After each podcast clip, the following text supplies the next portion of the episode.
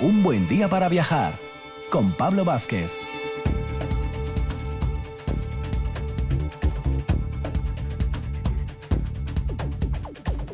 Muy buenos días, Asturias. Iniciamos esta mañana de viernes, a las puertas ya del fin de semana. Además, un viernes para nosotros un tanto especial, ya comprobaréis por qué. Pues haciendo un recorrido, siempre a modo de sumario, de lo que vamos a tratar en los próximos minutos, ¿no? En primer lugar, nos vamos a acercar a la capital asturiana, una vez más, a la ciudad de Oviedo, pero desde un punto de vista un tanto diferente, porque vamos a conocer el desarrollo de la vida del entorno, vamos a decirlo así, de la judería de Oviedo. ¿eh? sí, porque hubo judíos viviendo en Oviedo y dejaron su huella y su impronta, y lo vamos a comprobar. A continuación, saldremos fuera de las fronteras y haremos un segundo recorrido en Segovia, la segunda parte. El otro día hicimos una, hoy vamos a completarla con una guía local de la ciudad segoviana. Y por último, en nuestra sección El viajero empedernido, volveremos a Bolivia. Comenzamos nuestro viaje matinal de viernes.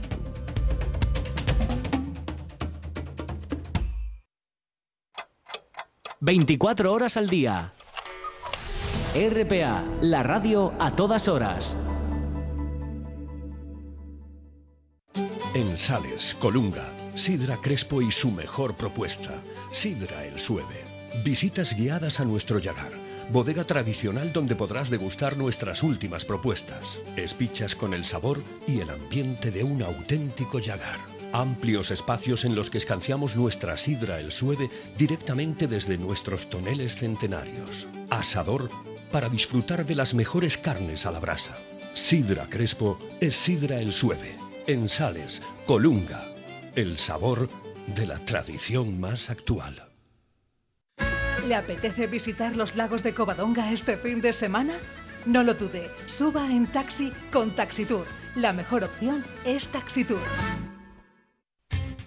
El horno del banco de Marcela Gutiérrez García, en la calle Gijón número 14. Les marañueles de toda la vida. Todo, todo artesano, casero y riquísimo. Un horno como los que ya no quedan. El horno del Luanco, calle Gijón 14, Luanco, las mejores luanquinas del país. Un buen día para viajar con Pablo Vázquez en RPA. ¿Patrocinan esta sección? El 15, en Avenida de Roces 1111. El 15, tu momento del día para disfrutar con toda confianza.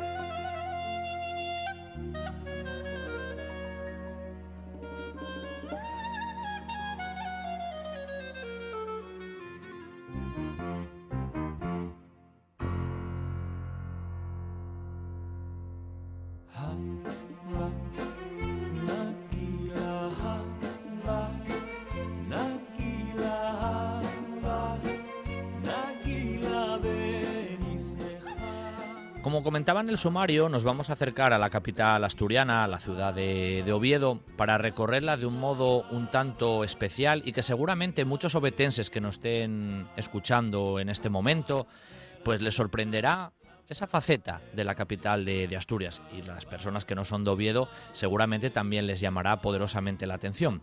Vamos a recorrer ese Oviedo judío, ese Oviedo que dejó sus huellas ¿eh? a lo largo de la historia. Y para hacerlo tenemos como invitada esta mañana a Katia Oceransky. Buenos días, Katia. Hola, muy buenos días, Pablo. Gracias por estar con nosotros ¿eh? esta mañana aquí en Un Buen Día para Viajar y por hacer este viaje, nunca mejor dicho, decía yo, un tanto especial y tal vez incluso dentro de la propia ciudad de Oviedo un tanto desconocido, ¿verdad, Katia? Pues sí, Pablo, gracias lo primero por tenerme aquí de invitada, un placer y un honor. Y sí, realmente a día de hoy eh, la historia judía, no solamente en nuestra ciudad, sino en muchos otros sitios de España, pues sigue siendo un poco desconocida. Cuesta desenterrarla después de tantos siglos, pero poquito a poco y con distintas instituciones pues se va sacando. Y aquí en Oviedo ya tenemos mucha información de este pasado eh, que, es parte de nuestra historia y que ha conformado, como bien has dicho, la ciudad. Claro. Y Katia, una pregunta casi obligatoria para empezar. Cuando, cuando hay presencia ya de judíos en Oviedo, más o menos documentalmente hablando, ¿por dónde, ¿de qué estamos hablando? ¿De qué periodo estamos hablando? Que ya los judíos están ahí, un poco en la huella de la propia ciudad. Muy bien, pues te comento. Eh, Asturias, estando en el norte, no eh, tiene la misma presencia que en el Mediterráneo. En España está documentada ya desde el siglo II, eh, como poco, después de Cristo. Pero aquí en Asturias podemos decir que a partir del siglo XI, aunque allá hay algunas referencias desde el siglo IX, ya hay documentos en los que se certifica la presencia de familias judías en, en nuestras tierras. No solamente en Oviedo, también en Corias, en Cangas, en Luar en Villaviciosa, en distintos sitios.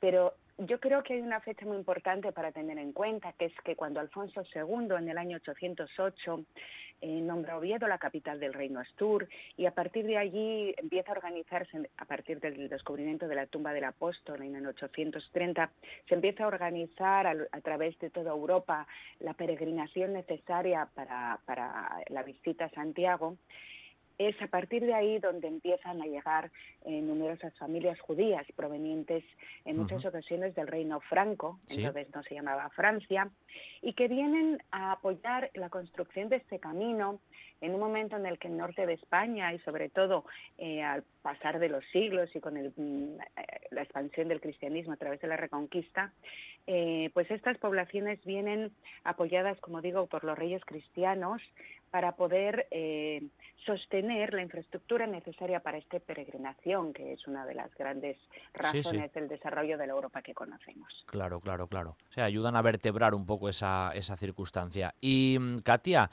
para hacer una visita virtual contigo y radiofónica, como nos gusta comentar en este programa, de esa judería de Oviedo, ¿dónde, ¿dónde la podríamos iniciar? Y así nos guías como, como si fuéramos detrás de ti caminando por, por las calles de la capital de Asturias. Muy bien, Pablo. Pues bueno, yo os voy a, voy a recomendar un pequeño itinerario ah, que empezaría fuera de, la, de los antiguos muros de la ciudad amurallada de Oviedo, eh, teniendo siempre en cuenta que no queda eh, ninguna constancia física, no queda ningún edificio, pues porque han pasado muchos años, por supuesto, y porque hubo un gran incendio en Oviedo en el año 1521 que acabó prácticamente con todo el casco antiguo, como sabemos. Entonces yo os propongo empezar por un sitio que a muchas personas les resultará eh, curioso, que es el Teatro Campo Amor. ¿Y por qué hay en el, Campo Amor, Katia? ¿Qué había por ahí?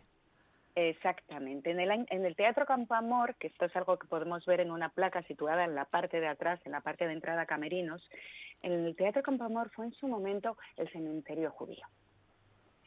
La huerta de los judíos se le llamaba el campo de los hombres buenos y llegó a ser el cementerio judío. Esto es uno de los primeros documentos que tenemos em, con, que podemos documentar, aunque sea un documento del año 1503, se refiere a la venta en el año 1412 de esta huerta llamado la huerta de los judíos, campo de los hombres buenos, que en realidad era el cementerio.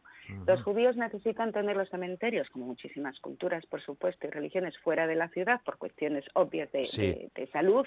Y además, fíjate que estamos hablando de un cementerio que normalmente tenía que tener una corriente de agua dividiendo la población del cementerio.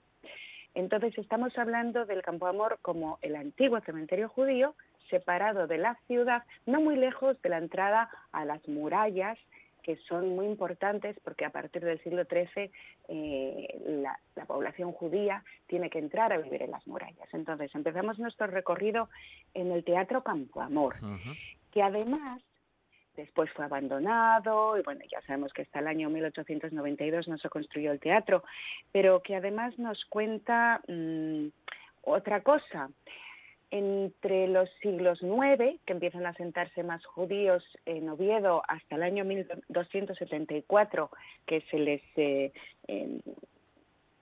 por, una ordenanza municipal, se decide que vivan dentro de las murallas, había población judía en todas partes. Quiero decir, no que estuvieran todo lleno de personas judías, sino que no había ningún asentamiento ni ningún barrio específico, que no había una, una zona específica, sino estaban más dispersos. Exactamente. Entonces, este cementerio, que evidentemente no tenemos restos de ello porque ha sido construido encima, eh, sí que nos puede hablar de esta época desde el año 850 hasta el año 1274, en la que la población judía vivía pues donde buenamente quería y podía, como cualquier otra persona o cualquier otra familia en Oviedo. Claro, claro. ¿Qué pasó ahí en 1274 con esa nueva ordenanza que se les permite asentarse más intramuros, no? En el año 1274, eh, Fernando III que es el rey Fernando el Santo, eh, produce las ordenanzas del Consejo, en el cual no es que les permita vivir dentro, ya había judíos viviendo dentro. Lo que dice estas ordenanzas es que tienen que vivir en una parte concreta dentro de las murallas de la ciudad. Claro, claro, claro. Si nosotros echamos a caminar, y esta es la propuesta que os hago, dejamos el, cementerio judío detrás y vamos cruzando a través de ese hermoso cartel que pone Oviedo, ¿verdad? Y entramos en la parte antigua de la ciudad, en la esquina entre Mendizábal, ¿verdad?, del Teatro Filarmónica y la calle Argüelles, la calle Jovellanos, esa sería la esquina de las antiguas murallas de la ciudad. Entonces, lo que pasa si vamos caminando a través de estas calles, lo podemos ver, podemos caminar, pasar por delante del Teatro Filarmónica y llegar a la Plaza de Porlier. Y ahí vamos a encontrar una placa en la esquina delante de lo que llamamos siempre aquí en Oviedo el edificio de, Telefónica, en la plaza, pues se va a encontrar una placa en la que se ve un mapa de esto que estoy contando, de las murallas antiguas en el siglo XIII ya, y de la zona en la que se decide por este tipo de ordenanza real que toda la población judía que vive dentro de las amplias murallas de la ciudad de Oviedo tiene que vivir en una parte específica dentro de la muralla. Claro. Que sería exactamente allí donde está la placa. Es decir, estamos en la plaza de Porlier, que es una plaza preciosa rodeada de palacios barrocos, se puede ver el edificio de la universidad, y esa plaza sería una de las antiguas puertas de la muralla de la ciudad de Oviedo. Y ese sería un punto específico ya de la presencia judía dentro del núcleo propiamente amurallado. Exactamente. Una cosa muy interesante de las ordenanzas, que es lo que tenemos para recrear esta historia, es que eh, las ordenanzas, cuando restringen un uso o una costumbre, nos dicen que ese uso o esa costumbre estaba sucediendo. En el año 1050, el concilio de Collanza ya decía que no se debía convivir ni comer con personas judías. Esto tiene mucho que ver con los distintos mandatos religiosos que cada una de las, de las poblaciones y sus religiones tenía. Claro. Entonces, en el año 1274, Fernando III decide que toda esa cantidad de población judía que lleva llegando ya 300 años, que se lleva sentando muchas veces prácticamente la calle Cima de Villa era la vía principal de llegada a la Catedral de Oviedo para los peregrinos eh, y que están esparcidos en lo ancho y lo largo de toda la ciudad amurallada, pues esta ordenanza lo que hace es que les dice tenéis que vivir todos allí. ¿Y qué tenemos allí de lo que no tenemos resto? Pues allí, en esta plaza de Porlier tan hermosa, estaba el antiguo castillo. Claro, la fortaleza. Exactamente. Es un muy acostumbrado que los, los reyes tengan a la población judía directamente bajo su guardia, bajo la guardia concreta, específica del rey y no bajo la guardia general del reino, pues tenemos que tener en cuenta que la población judía era muchas veces las encargadas de hacer las cuentas porque tenían la obligación de aprender a leer y a escribir y matemáticas y por tanto pues tenían digamos pues los ordenadores personales, ¿verdad? tenían toda esta esta información. Entonces este esta plaza que es tan hermosa eh, sería uno de los límites de esta zona en la que se les confina, digamos, pero bueno, tenemos que entender también la mentalidad de la época, y entonces, si nosotros estamos en esta plaza y nos ponemos mirando hacia la plaza de la catedral, a la izquierda estaría lo que es ahora el edificio telefónica, el antiguo castillo, y enfrente la plaza de la catedral. Eh, eso sería uno de los límites de esta zona donde estaría la judería de Oviedo en este siglo XIII. la judería de Oviedo, el Aljama, es decir, la comunidad judía, vivió allí hasta el año 1492, donde, como todos sabemos, la, pues, fueron expulsados. Eso es. Katia, te iba a decir que como el tiempo corre y nos quedan cinco minutinos, desde la plaza de, de Porlier, que nos decías es un poco eh, como el asentamiento donde estaban ahí los judíos, los judíos en esa zona ya intramuros. ¿Hacia dónde nos llevarías a continuación para, hacer más referencias en estos pues, cinco minutitos que nos quedan? Si nosotros podemos ir por la calle Schultz, es decir, a la izquierda del, del Palacio eh, de la audiencia y llegar hasta la plaza de Juan 23. Allí tendríamos el final de esta aljama antigua, de esta judería antigua. Y allí también tendríamos eh, la, puerta nueva que se llamó del castillo.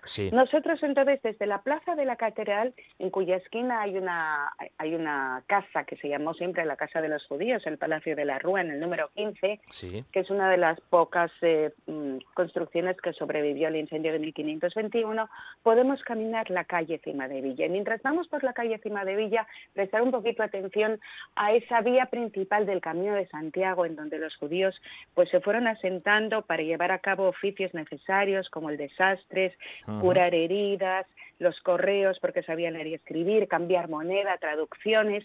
Y en realidad, cuando uno echa a andar la calle de Villa directamente hasta el arco del Ayuntamiento de Oviedo, está haciendo ese mismo recorrido donde estaban instalados este tipo de negocios o de actividades que la población judía ofrecía. Claro.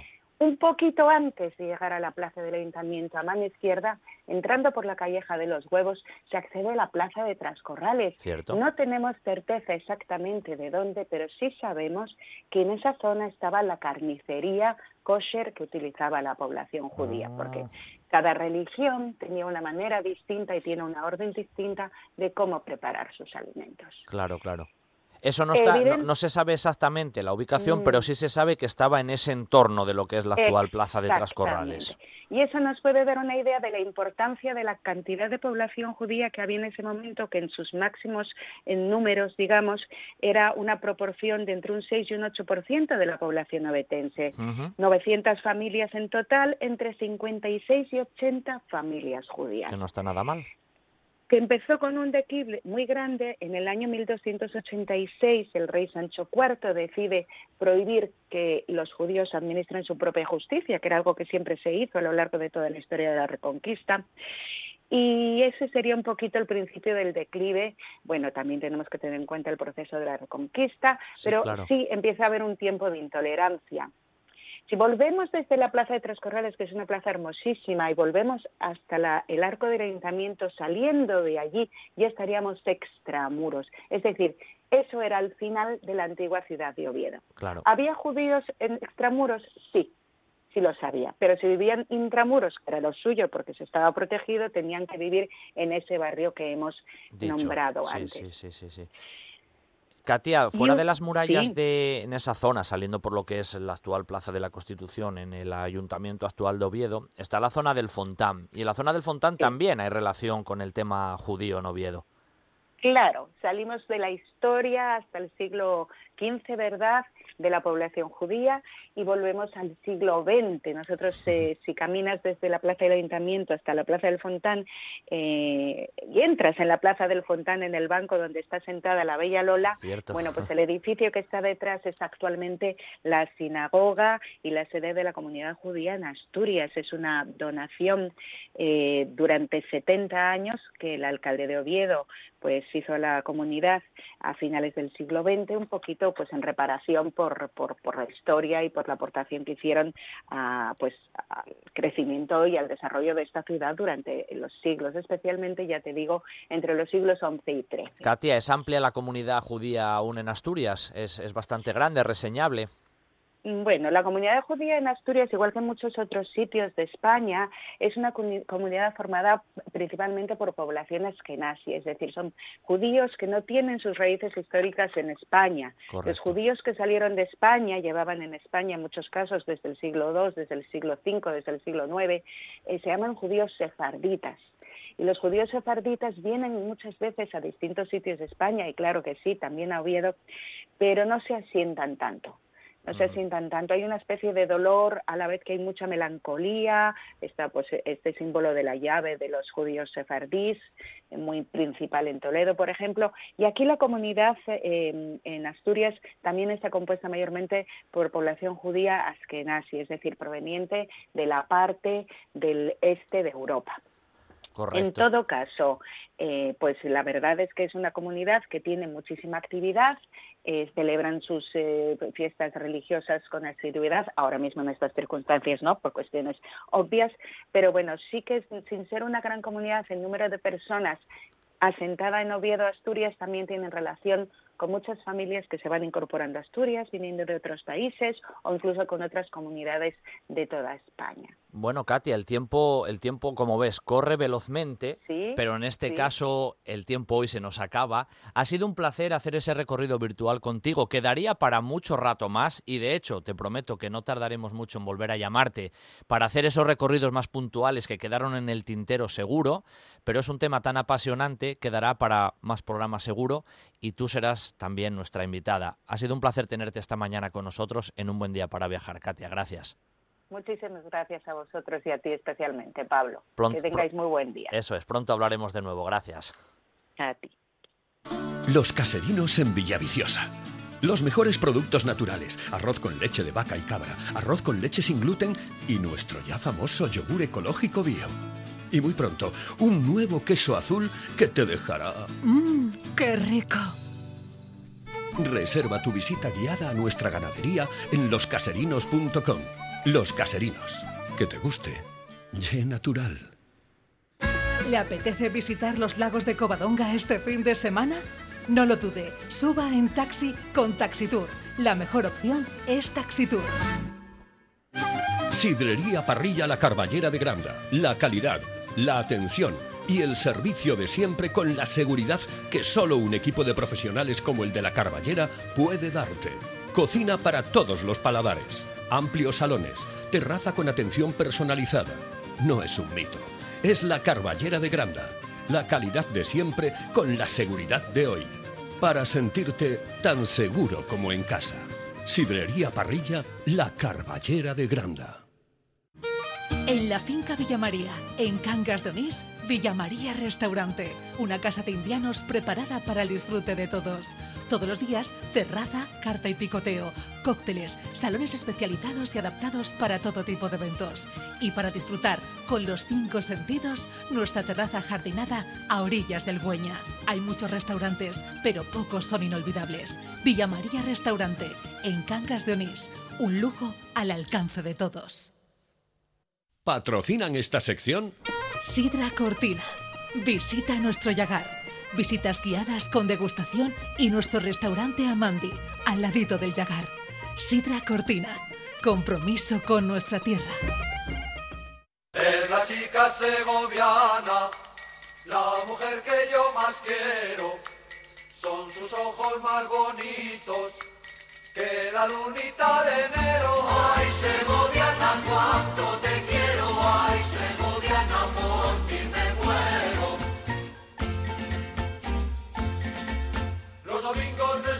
Hace ya prácticamente un mes hablábamos con Eva Torres, guía oficial en tierras eh, segovianas, y hoy volvemos con ella porque en aquel primer episodio, por decirlo así, en la ciudad de, de Segovia, arrancábamos allí en la plaza del Azoguejo y subíamos con ella por esa calle actual de Cervantes, hasta el mirador de la Canaleja, la Casa de los Picos, e incluso llegábamos hasta la misma puerta de la iglesia de, San Martín. Y ahí terminábamos aquel recorrido. Pero claro, la ciudad de Segovia da para mucho más. Así que esta mañana tenemos de nuevo, y es un placer escucharla, a Eva Torres. Buenos días, Eva. Hola, buenos días. Un placer ¿eh? que estés con nosotros de nuevo aquí en la radio de Asturias, en un buen día para viajar. Y decía yo que habíamos hecho una parte del recorrido por el centro monumental de Segovia, pero que la otra vez, hace un mes ya, fíjate, habíamos finalizado enfrente de la iglesia de San Martín. Pero desde ahí retomamos el camino contigo y vamos a seguir recorriendo un poquito más esas calles de la ciudad de Segovia. Pues sí, porque Segovia tiene muchísimas cosas por descubrir entonces, tenemos el proyecto de Segovia Imperdible, donde ofrecemos diferentes tipos de rutas, como la judería con la catedral, o la ruta patrimonio con leyendas y el interior del Alcázar, o visitas al atardecer con anécdotas y curiosidades, mm. o no solo la ciudad, también la provincia, que está llena de castillos, iglesias, palacios, como el de la Granja de Río Frío. Eva, por cierto, ya que mencionas eso, ¿cómo un asturiano puede hacer para hacer algunas de esas visitas que tenéis como propuestas ahora a lo largo del verano y fuera del verano? ¿Cómo hacemos para ponernos Pues en contacto sí, sí, con vosotros? Nosotros queremos trabajar todo, todo el tiempo. Entonces es muy fácil si entran en el mail arroba gmail.com o en el teléfono 610-854337. Perfecto, bueno, pues seguramente desde Asturias algún asturiano se animará, que ahora hay pocas distancias, a, bueno, a conocer Segovia y hacerlo de la mano de un guía profesional, que la perspectiva cambia radicalmente, eso sin duda. Así que Eva, te decía, Sí. desde la iglesia de, de San Martín, que ya es imponente cuando el otro día nos la, nos la explicabas, pues vamos a seguir un pelín más el recorrido por Segovia. ¿Por dónde nos llevarías luego, Eva? Pues mira, partimos de la iglesia de San Martín y sin dejar la arteria principal, que es la calle Real, nos adentramos en la judería, porque la comunidad hebrea en Segovia fue muy importante. Realmente no tenemos una documentación de cuándo llegan. Eh, Son pacíficos. No hay una guerra como la tenemos con la conquista y la reconquista. Y como siempre se dedican principalmente al comercio Claro. como buen comerciante quieren vivir cerca de la Plaza Mayor. Así que toda la judería se concentra principalmente en- desde la plaza actualmente del Corpus hasta la plaza de Nuestra, de Nuestra Señora de la Merced. Mira, da la casualidad. Eva, de que estábamos hablando ahora con, con la invitada anterior de, de la ciudad de Oviedo, que nos estaba hablando de la judería en Oviedo. O sea, fíjate que ha coincidido que, que haces mención tú también a la judería de, de Segovia en ese entorno. Es que hoy eh, no podemos negar que somos el fruto de muchas culturas. Claro. Entre ellas, nuestro día a día también depende de, de esa herencia sefardí que tenemos todos en cada, en cada casa. Evidentemente. Bueno, sí que te corté yo. Estábamos eso, subiendo más o menos por esa zona, la zona ahí de- también de la Plaza del Corpus, la judería. Coméntanos un poco más por dónde, por dónde vamos. Sí, eh, dejamos eh, lo que fue la sinagoga mayor, que es, hoy actualmente es el convento del Corpus Christi, donde en el interior se com- hay unas yeserías preciosas en forma de piñas y los arcos de herradura, se ve muy bien dónde estaban las naves de mujeres. Pero a lo largo del paseo de la judería, aparte de la arquitectura popular tan singular y las calles estrechas, también pasamos por delante de la casa donde vivió Abraham Senior, una familia muy influyente a finales del siglo XV. Era el contador de Castilla, era como el ministro de Economía y Hacienda, que diríamos ahora. Mm, Sí, o sea que era una persona influyente, vamos a decirlo así.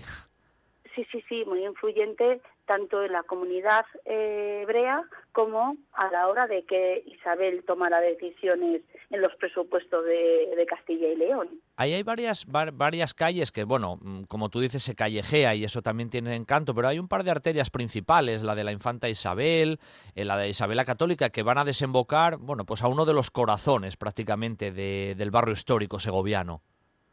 Efectivamente, todo va a la plaza, que para nosotros sigue siendo el centro, el corazón, el lugar de chatear con el vino, la cerveza, con encontrarnos con amigos. Ahora, en los tiempos que corren, respetando siempre las medidas de Sí, seguridad. claro.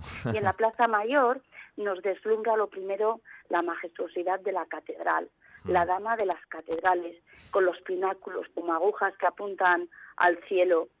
Es la última catedral gótica de España, eso lo sabe todo el mundo, pero el interior tiene una belleza muy singular porque es una catedral elegante, con mm, cada rincón lleno de encantos, con obras de la imaginería de la escuela castellana como Gregorio Fernández o Juan de Juni, mucha pintura flamenca Claro. y un claustro que parecen eh, puntillas o encajes venidos directamente de Flandes. Cuando tú dices que es la última catedral del gótico prácticamente en España, ¿qué estamos hablando? ¿De qué años estamos hablando en la finalización de la catedral Pues, segoviana? La Catedral de Segovia se empezó a construir en 1525. Ujú, Es la tercera catedral con la que cuenta la ciudad y se construye como consecuencia que en la guerra de las comunidades, la guerra de los comuneros que Sí. decimos todos, eh, la antigua catedral románica sufre bastante deterioro. Carlos V em, se compromete a construir una nueva catedral en Segovia, pero claro, es que era rey de medio mundo, así que se olvidó enseguida de Segovia y es responsabilidad de los segovianos el, llegar a su finalización. Siempre sobre el mismo sobre el mismo solar, Eva, quieres decir, en el mismo solar donde está la catedral actual, ya anteriormente hubo otras catedrales o se fue cambiando la ubicación. Originalmente eh, la catedral románica estaba enfrente del Alcázar ah. y la catedral que estamos viendo nosotros ahora en la Plaza Mayor está construida sobre un antiguo monasterio de clarisas y parte de la judería. Cuando los judíos se ven obligados a marcharse, en algunas casas las compra el obispado, nobles, que luego lo ceden como solar para la, construcción de la nueva catedral. Claro, claro. Bueno, estábamos ahí en ese emplazamiento, que tú lo has dicho, corazón de Segovia. Claro, no nos podemos ir sin hablar de la iglesia de San Miguel, una iglesia donde tuvo lugar un hecho histórico. Es donde Isabel la Católica se coronó reina de Castilla y León el 14 de diciembre de 1474, ah. Porque yo bromeo diciendo que la adolescencia de Isabel la pasó en Segovia. Su hermano Enrique IV eh, residía habitualmente en la ciudad y ella siempre pues tenía que estar al lado de, él, del eh, rey de Castilla y León. Eso sí es cierto, que, que la iglesia de, San Miguel, o bueno, o la figura en este caso de, de, Isabel la Católica, tiene una relación muy, muy directa con, con, Segovia, porque como tú acabas de decir, una parte importante de su vida, incluso de su infancia, la, la pasa en la, en la ciudad segoviana y seguro que eso le dejó una huella importante en su vida. Hombre, seguramente de Segovia deja huella, aunque solo se venga un fin de semana. Ya lo vais a ver cuando vengáis los asturianos. Sí, sin duda. Ah, la iglesia de San Miguel da prácticamente hacia la Plaza Mayor. Sí, eh, no es el emplazamiento original, eh, que estaba un poco más metido en donde hoy vemos el kiosco de música, pero a principios del siglo XVI sufre un pequeño derrumbamiento. Eh, Segovia ya quería tener una plaza grande para toros, para mercados, porque la que teníamos no es que fuera mala, pero era un poco pequeña. Así que la trasladan a un lado y ya tenemos esta plaza que veis tan bonita y que está llena de terrazas, de ambiente, tanto en invierno como en verano. Porque en Segovia, aunque en invierno baja un poco la temperatura, es un frío seco. Entonces, abrigándonos no hay ningún problema.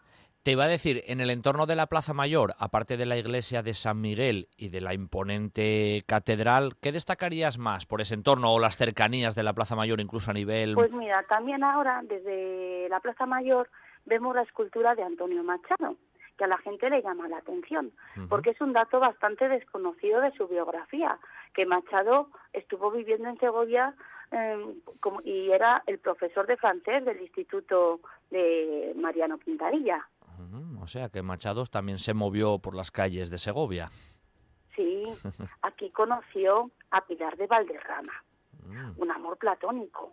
Pero claro, no le podía dedicar ningún poema ni, porque estaba casada. Así que le da el nombre de Guiomar. Oh, y ahora la estación del AVE de Segovia se llama Guiomar, por este hecho. Muy bonito, muy bonito, a nivel literario y a nivel romántico, nunca mejor dicho. Además, en la Plaza Mayor también, también está la fachada principal del ayuntamiento de la, de la ciudad. Sí, una fachada que llama la atención con respecto al resto de la arquitectura, porque es toda de granito, de estilo herreriano. El arquitecto, igual que la portada que estamos viendo de la catedral, también de granito, que no es la puerta principal, son de Pedro de Brizuela a la portada que estoy haciendo referencia llama mucho la atención porque la catedral es de piedra caliza, rosácea, pero la puerta de San Frutos es de estilo herreriano, de estilo y hecha de piedra de granito. Pero en ella tenemos al patrón de la ciudad, San Frutos, de la ciudad y su diócesis. San Frutos. un paraje precioso, las hoces del río Duratón, que es una reserva de buitres leonados, otro sitio fantástico para visitar en la provincia. ¿Cuándo, se festeja San, el santo oficial de, o el santo patrón, en este caso de Segovia, Eva? El patrón es el 25 de octubre. Ah, y el día 24, a las 12 de la noche, todos venimos corriendo a la puerta de la catedral donde estamos ahora nosotros delante. San Frutos lleva en su mano izquierda un libro de bronce pero la tradición dice que cada año, el 24 de octubre, a las 12 de la noche, San Frutos pasa una hoja de su libro. Y cuando se acabe el libro, el mundo se acaba. Y no os imagináis, queridos amigos asturianos, la polémica. Yo sí que lo he visto, yo no. Esperemos, Hubo que crear una cofradía. esperemos que que el se libro no se acabe. paso de la hoja. ah, que tiene su cofradía y todo.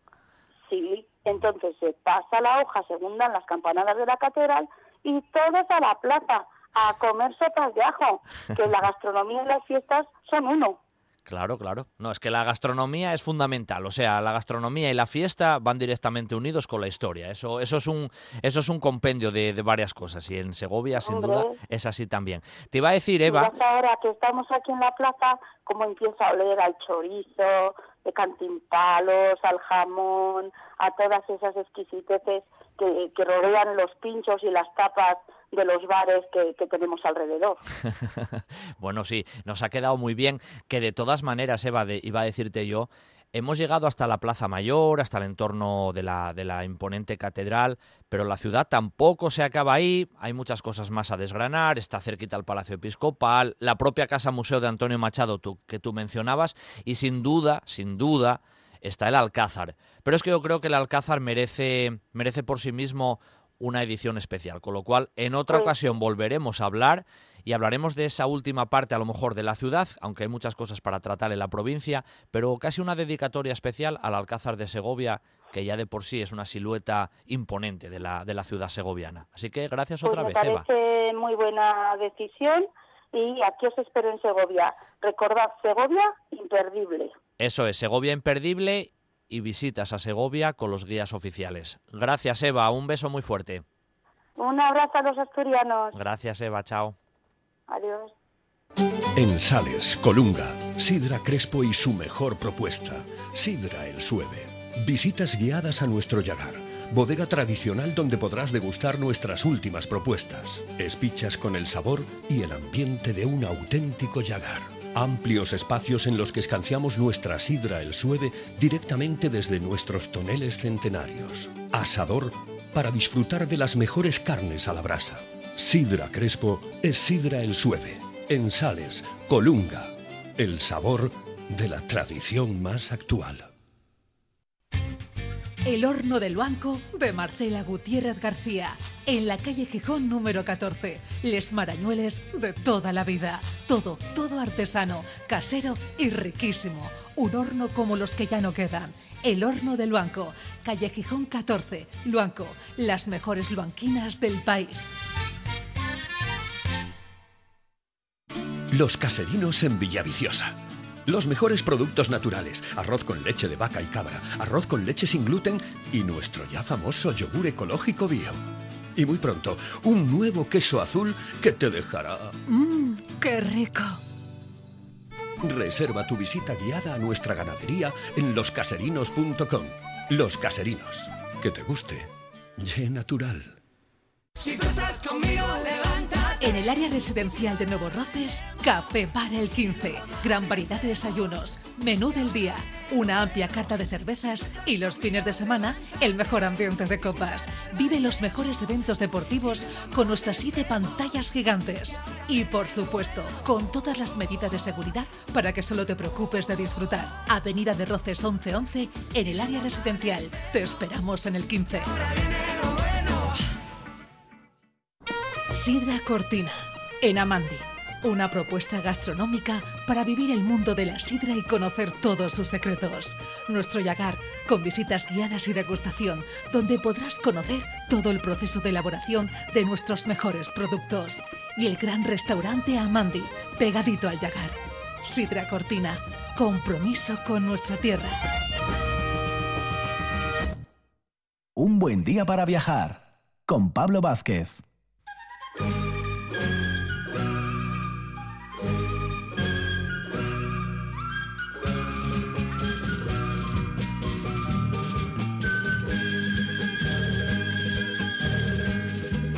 Hermosa tierra querida, 100% americana, sublime tierra bendita de la tricolor boliviana, sublime tierra bendita de la tricolor boliviana, Para finalizar esta mañana de miércoles, pues escuchando la música, ya conocemos la pista. Volvemos a Bolivia, pero lo hacemos en esa sección del viajero empedernido que hemos hecho estas semanas con un gran amigo ya del programa, que no es otro que, que Alex Galán, y que tenemos ya al otro lado de la línea. Buenos días, Alex. Hola, buenos días, ¿qué tal? Un placer, ¿eh? Tenerte, tenerte otra vez aquí. Decía yo, Alex, que, que volvíamos a, a Bolivia porque el viernes pasado nos movía sobre todo por la zona del altiplano y mm, recordábamos cómo, cómo visitabas esa zona de Uyuni, ese tema del, del la sal tan impresionante que nos comentabas, o la Villa Imperial de, de Potosí, incluso ya acercándote al lugar donde había, donde había fallecido el, el Che.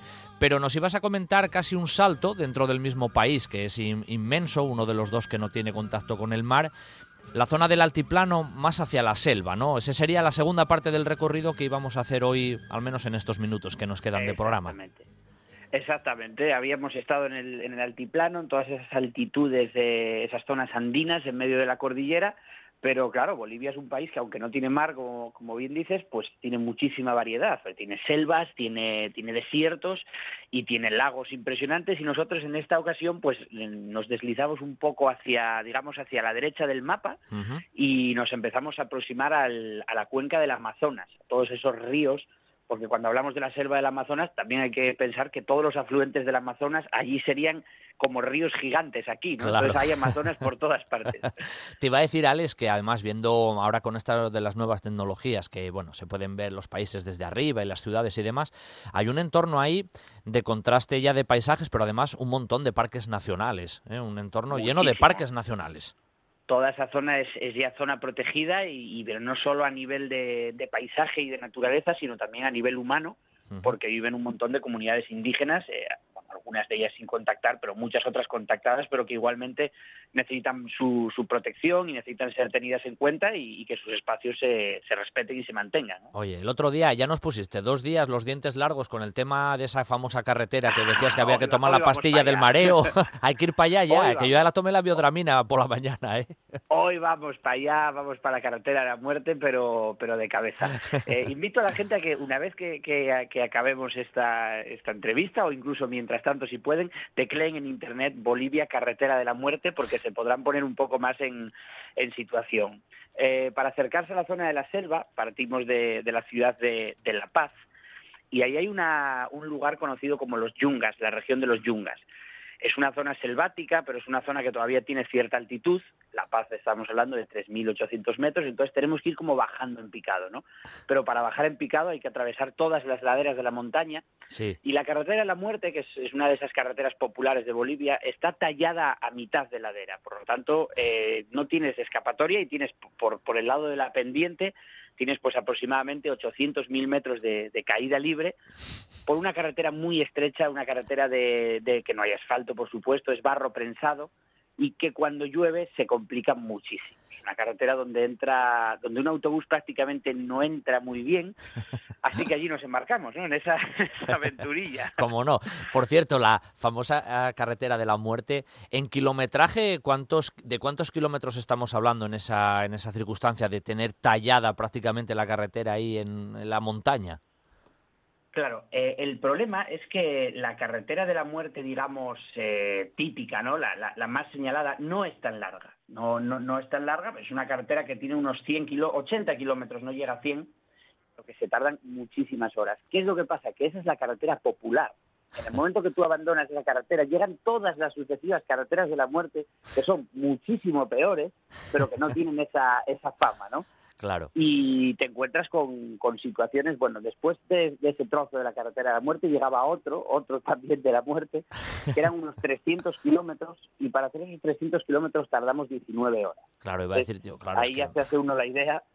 Y, y bueno, sí que la situación fue realmente dura. ¿eh? Yo a día de hoy, siempre que, que alguien me pregunta, es la experiencia más dura que haya tenido en, en mi vida en cuanto a viajes Sí. y en general, yo creo, en mi vida, porque era una certeza absoluta de que aquello se iba a ir a tomar por saco. O sea, hay que pensar que cuando llegábamos a las curvas, el autobús, las ruedas del lado de fuera iban en el aire, eh, muchas veces. Entonces, claro, era, eso era dramático. Había curvas en las que llegabas y el propio conductor te decía, no, no, bajaros, pasáis caminando y el autobús después. Digo, ¿por qué? Digo, no, por si se cae. Digo, pero vamos a ver, ¿pero de qué estamos hablando, no? Entonces, muchas horas con eso, la carretera desprendiéndose a tramos por culpa de las lluvias, sí que fue... Oye, pues, ¿y ya el digo, conductor, el conductor qué? ¿Te ha besado a eso o ya lo toma con filosofía o sabe que está Bueno, en riesgo pues, ahí o cómo lo lleva?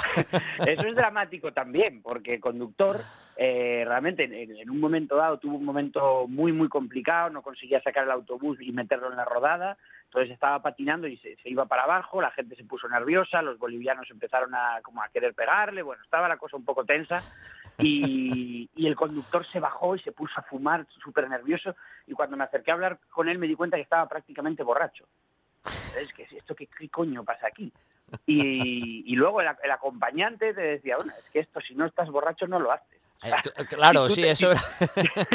Mira, si tú estás asustado y cuando llega la curva tú te bajas caminando, imagínate él que va subido y que no sabe lo que va a pasar. ¿no? Madre mía. Oye, Alex, y en esa carretera tú ibas en una especie ahí de, de autocar, de autobús, ¿no? Por decirlo de alguna manera.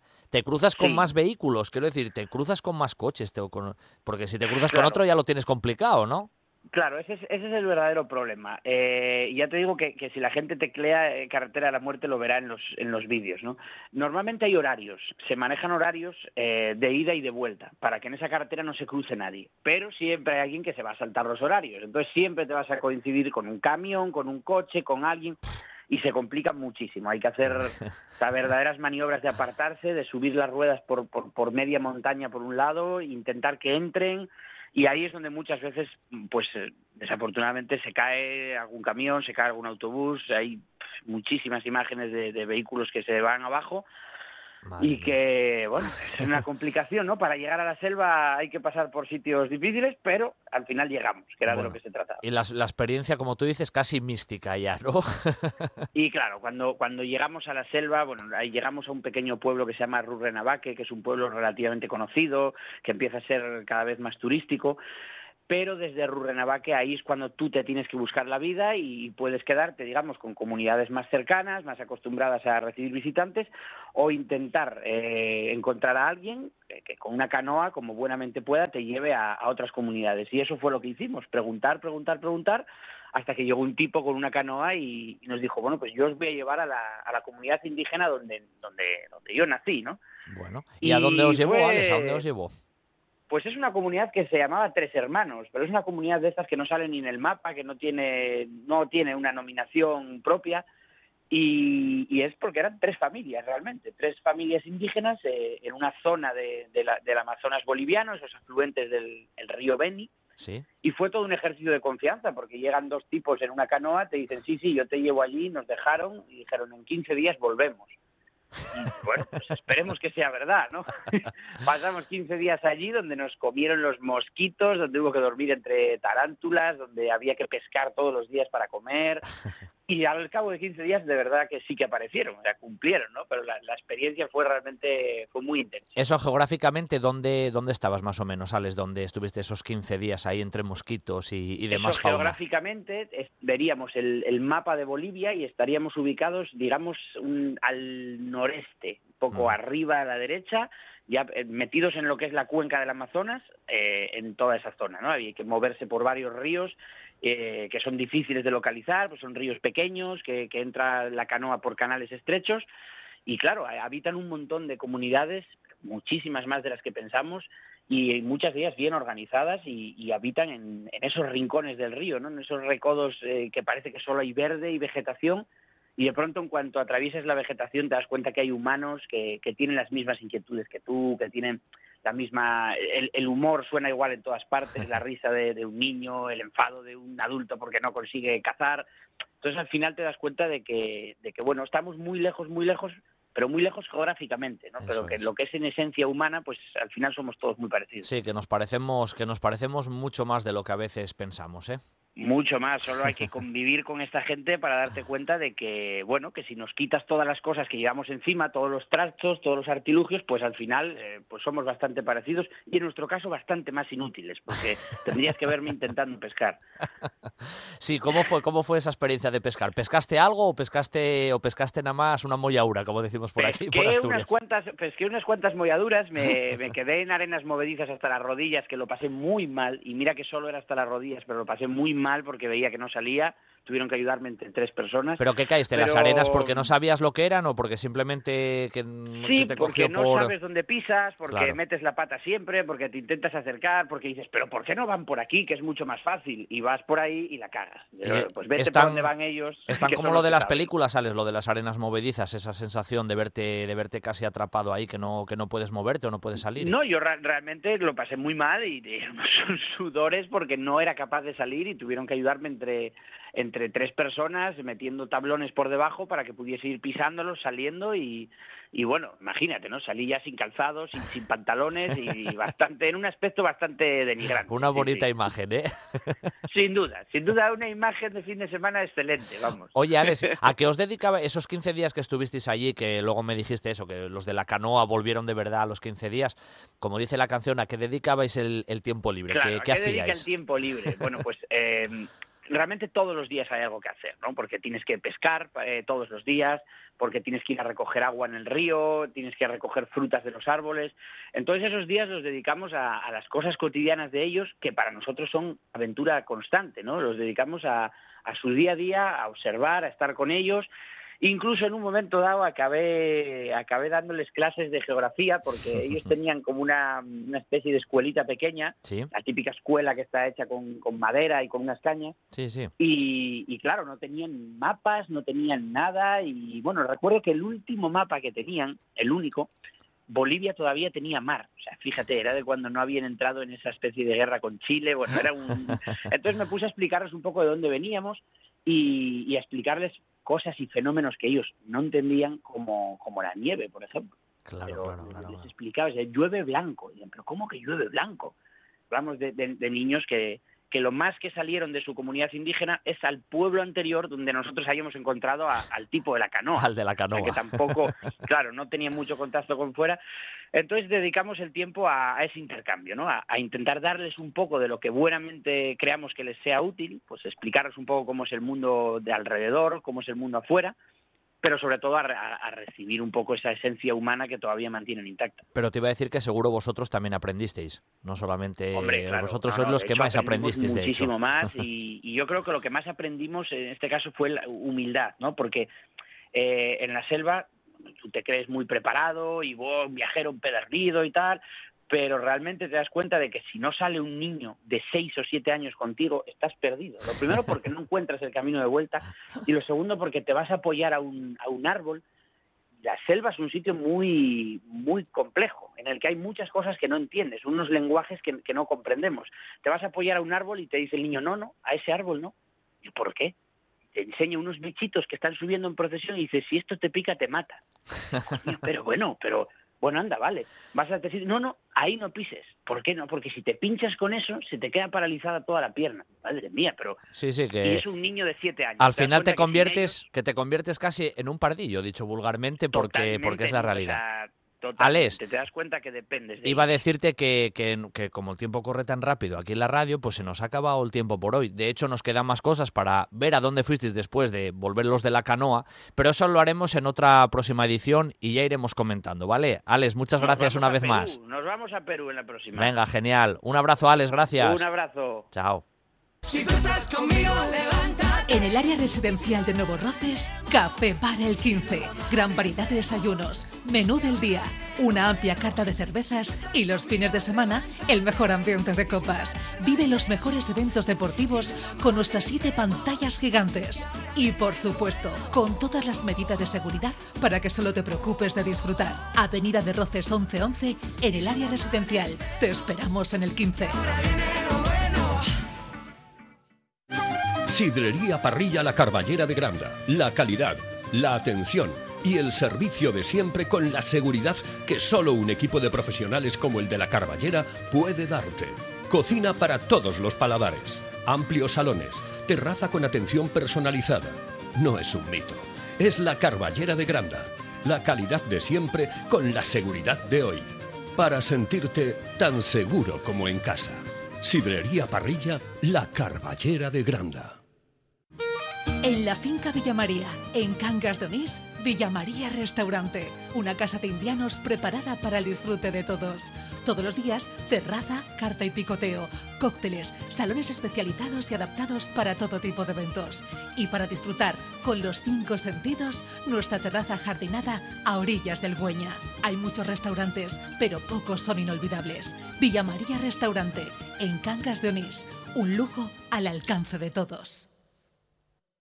Sidra Cortina, en Amandi. Una propuesta gastronómica para vivir el mundo de la sidra y conocer todos sus secretos.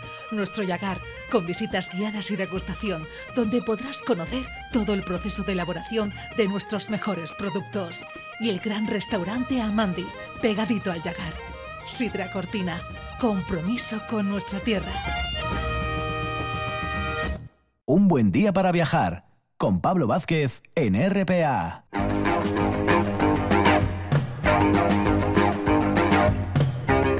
Y aquí finaliza nuestro tiempo viajero de esta mañana de viernes.